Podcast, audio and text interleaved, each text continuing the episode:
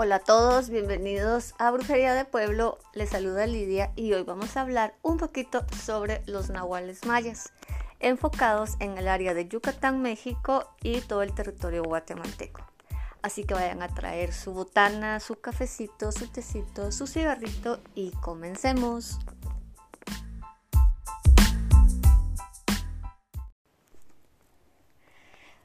Vamos a hacer esto hoy un poco diferente. Hoy tengo mis apuntes acá, pero también voy a platicarles de lo que yo creo eh, de una forma un poquito más suelta y ustedes me dicen si les gustó.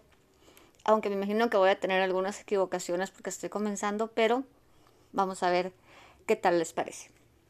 Bueno, para hablar de los nahuales mayas tenemos que empezar hablando sobre los dioses mayas.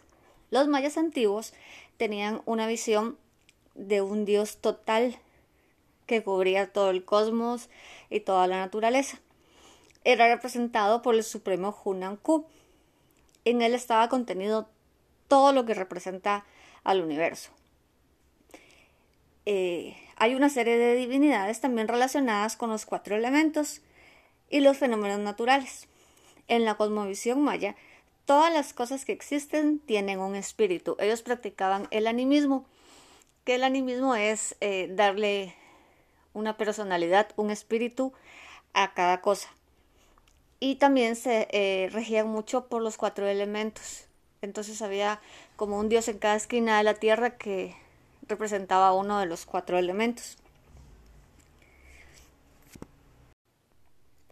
Las divinidades mayas son incorporales, no tienen un lugar común de reunión, podemos darle culto en cualquier lugar también son impersonales, siendo pocas las que tienen una figura humana. Se les representa en su mayoría con eh, cabeza humana y cuerpo de animal o cuerpo de animal y cabeza humana. Eh, o puede ser que tengan eh, cabeza de jaguar y patas de rana. O sea, no tienen una forma en específica. Eh, los dioses mayas también tienen una dualidad positiva y negativa. Cada una tiene su propia manifestación que está basada, como les decía, en los cuatro puntos cardinales, siendo todas un conjunto, una sola entidad. La cuenta del tiempo para los mayas era sumamente importante. Por ello construyeron muchos observatorios astronómicos como los que se encuentran en Huaxantún, Chichen Itza y en infinidad de centros ceremoniales del mundo. A pesar de la invasión española, los, los mayas prosiguieron con el conteo del tiempo según su tradición.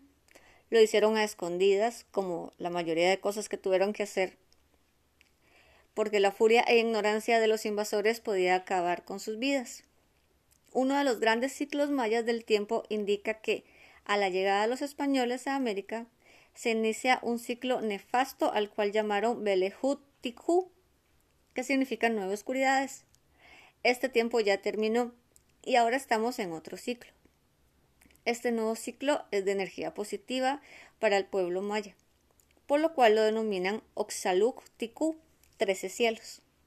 En concordancia con el nuevo ciclo, los ancianos, los sabios y los abuelos o contadores de los días están sacando a luz sus calendarios pues el tiempo es propicio y está surgiendo un interés entre los mayas que quedan de la antigüedad y los mayas actuales y miembros de otras culturas para conocerlos. Eh, los calendarios mayas, además de ser una forma de contar el tiempo, están ligados a la espiritualidad maya. Los nombres de los días indican energías que prevalecen en cada día y se pueden conocer las habilidades o las aptitudes de una persona según el día de su nacimiento. Esto se hace sobre la base de combinación de los numerales del calendario, que son 13, y de los días, que son 20. Eh, los abuelos representan la raíz de un conocimiento olvidado, la sabiduría maya, como un poder misterioso que trasciende los umbrales del tiempo y el espacio. Este conocimiento fue preservado a través de los siglos por medio de la transmisión oral, algunos documentos y de la sabiduría guardada en los altares y libros sagrados. Los guías espirituales y sabios lo transmitieron a sus discípulos de generación en generación según las tradiciones de los distintos linajes. La tradición de estos linajes ha logrado preservar y dejar en los clanes familiares la herencia que se transmite a los elegidos en la familia. Esto se da por el signo de la persona o las señas especiales que los abuelos ven en quien van a ser sus discípulos. En la actualidad, más de algún elegido no pertenece al clan familiar y accede a esta distinción. Esto pasa mucho ahora con extranjeros que vienen a nuestros territorios y hablan con los abuelos, con los chamanes y solicitan algún tipo de maestría en chamanería, por decirlo de alguna manera. Eh, los chamanes se toman eh, de meses hasta años, depende al signo y al nahual que le ven a cada persona y les enseñan sus artes, eh, dándoles un tipo de, de, titulación chamánica, pero obviamente nunca van a aprender todo lo que sabe un abuelo verdadero. Ahora les voy a hablar un poquito sobre el Cholquij, que es el calendario de 260 días. Este surge de multiplicar los 20 días del mes llamados los nahuales, que corresponden a 13 días. Los primeros surgen de la convergencia de las 10 corrientes energéticas cósmicas y 10 corrientes telúricas. Los otros surgen de las 13 coyunturas principales del cuerpo humano. Entonces, 20 por 13 nos da 260. El Winak o mes maya también se relaciona con los 20 dedos que posee el ser humano, 10 de las manos conectadas al cosmos y 10 de los pies en contacto con la madre tierra. A estos 20 nahuales, que son los días del Cholquij, se les antepone cifras que van del 1 al 13, obtenidas así la unidad calendárica de 260 días, al final de las cuales se vuelve a repetir la cuenta sin interrupción. Este sistema de medición no contempla las posiciones del Sol, la Luna o las estrellas, puesto que es un calendario dimensional energético. Los nahuales se relacionan con nosotros desde el momento en que existimos. De esta manera, nuestra forma de vida, tanto en lo social como en lo espiritual, está influida u ordenada por esas energías, forma que vamos adquiriendo en nuestra manifestación de lo que llamamos realidad. La visión que los abuelos eh, tenían sobre los nahuales se utiliza desde tiempos inmemorables en el área del antiguo Mayap, que viene siendo todo lo que les decía al principio, todo Guatemala, eh, Yucatán, parte de México y también podría decirse que toca parte de Honduras y El Salvador. Ahora podemos pensar cuál es la diferencia entre saber nuestro nahual y enfocarnos en el signo zodiacal. Y aquí sí encontré un escrito que se los voy a leer exactamente igual a como lo encontré, aunque sea un, poquito pesadito de entender, pero eh, quiero que quede bien claro. Entonces se los voy a leer. Dice, el signo maya, aunque está basado en las influencias cósmicas, tiene una gran diferencia con la astrología. Esta última se basa en el día, hora y lugar de nacimiento para determinar las diferentes correlaciones y expectaciones de los planetas, según están distribuidos en las llamadas casas y constelaciones zodiacales. Equivaldría a tomar una foto del cielo en el momento del nacimiento de la persona partiendo de una base geocéntrica de nuestro planeta en el cuadrante del universo. En cambio, el signo maya está basado en el ritmo cósmico telúrico, la confluencia de las energías de las cuatro esquinas del universo en su constante danza con las energías telúricas. Convergen en el instante mismo de la concepción de una persona. Se manifiestan en el momento de su nacimiento, apoyando su proceso de vida, de acuerdo a su plan de evolución. Información valiosísima para cada ser humano, pues se convierte en guía que le permite conocer a profundidad su esencia y entender el propósito de su existencia. El propósito de los nahuales es que exista información que nos ayude a armonizarnos con la madre naturaleza y con el cosmos, encontrar así nuestro camino y ser consecuentes con ese propósito. Eso sí, los abuelos eh, siempre nos dan una advertencia que si, que si queremos acceder a esta milenaria tradición, es no buscarla por simple curiosidad, entretenimiento o fines vanos. Por el contrario, su uso debe conllevar un propósito positivo para orientar nuestro desarrollo físico, mental, emocional y espiritual. El signo maya también nos provee de información muy valiosa respecto a los ciclos que afectan a una persona, así como las capacidades y debilidades y de los dones o avances espirituales. Cada ser humano es diferente y su propósito eh, está siempre directamente relacionado con un proceso de aprendizaje a nivel evolutivo. Conocer quiénes somos en realidad, cuáles fueron las fechas o lugares es beneficioso para nosotros. También ver en qué ciclo de nuestra vida estamos y cuál es nuestra misión es un conocimiento muy valioso para encontrar nuestro camino. Estas energías eh, también se manifiestan en diferentes puntos de la Tierra. Hay lugares que son considerados como sagrados. Estos se han convertido en altares o centros energéticos naturales. Aquí se manifiesta una diferente fuerza de carácter con las energías eh, que funciona depende a la fecha con mayor o menor intensidad. Si tenemos un conocimiento de nuestro signo maya, es importante alinearnos acorde a la fuerza de nuestras propias energías, desarrollarnos y armonizarnos en todos los niveles de manifestación del ser humano. Hay días en que los lugares, eh, estos que les estoy contando, los lugares naturales, alcanzan una especial plenitud.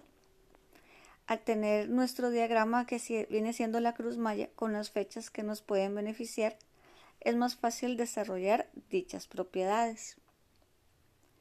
La forma de activar estas energías en los diferentes altares es haciendo una ceremonia tradicional según el elemento que corresponde, para lo que hay que iniciarla a la hora y día adecuado. Esta sintonización y armonización con el altar nos permite, por medio del efecto de nuestras energías, recibir eh, información y activar eh, todos los puntos energéticos que tenemos con nuestros nahuales. En Mesoamérica existen más de 5.000 altares naturales, de los cuales más de 2.000 han permanecido activos desde hace varios siglos. Estos centros ceremoniales, construidos por los abuelos, sobrepasan la suma de 52.000 entre pirámides y templos. El propósito es el desarrollo energético que nos narran eh, ciertos escritos, libros y la misma tradición oral que nos cuentan los abuelos. Que cada persona se rigiera por su signo maya fue lo que hizo del mundo maya clásico una civilización de armonía. Nadie vivía en oposición a sus energías y su destino. Cada quien era respetado, pues todos se sabían parte de un conjunto evolutivo y su desarrollo en el plan de la naturaleza y del plan de los dioses. Ellos respetaban el mandato que cada quien tenía.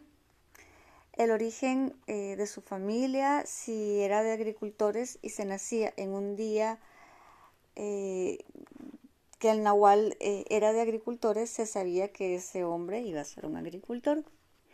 Desde niños se les preparaba y enseñaba lo pertinente a su futuro rango y desde ese entonces era respetado y aceptado por todos. Cada eh, persona desde pequeña tenía su profesión y esta profesión era dada por, por los dioses, así que todas las profesiones tenían el mismo valor, todas valían exactamente lo mismo. Cada quien tenía su función. Ahora les voy a decir cuáles son los 20 nahuales. Eh, se los diré en idioma cachiquel, que es el idioma maya que yo manejo. Y después vamos a hablar sobre todas las cosas que podemos saber con nuestro nahual. Entonces, los nahuales son Bats, Ei, Aj, Balan, Sikin, Ahmag, Nog, Tizag, Kawok, Akpu, Imox, X, Akabal, Kat, Kan, Kamei, Kej, Kanel, Tok y Si. Cuando estamos con un abuelo o con un nahual y esta persona o un contador del tiempo y esta persona nos hace nuestro estudio del nahual, podemos saber cuál es nuestra orientación, nuestro elemento, eh, el desarrollo que tendremos como seres humanos, nuestros aspectos favorables, nuestros aspectos desfavorables, la energía que tuvimos el día que nacimos, eh, las profesiones que son aptas para nosotros, las partes del cuerpo que nos rigen, obviamente nuestro nahual, el, el animal que nos cuida, nuestros lugares energéticos, nuestros colores, los signos afines y los signos de armonización. Y con esto quiero dejar claro que si alguna de las personas que estoy leyendo esto, oyendo esto, eh, quiere saber cuál es un nahual, me deja un mensaje en mis redes sociales y yo con mucho gusto le hago su cruz maya y le digo más o menos cuál es un nahual y le hago un pequeño estudio.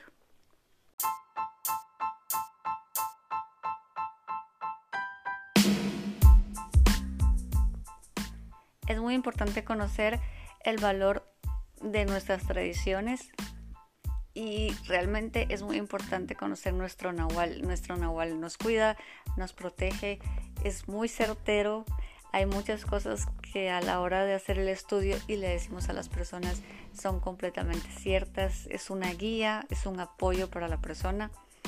Entonces yo a ustedes los invito a que investiguen, eh, busquen información, busquen a alguien que les pueda enseñar sobre los nahuales y lo pongan en práctica.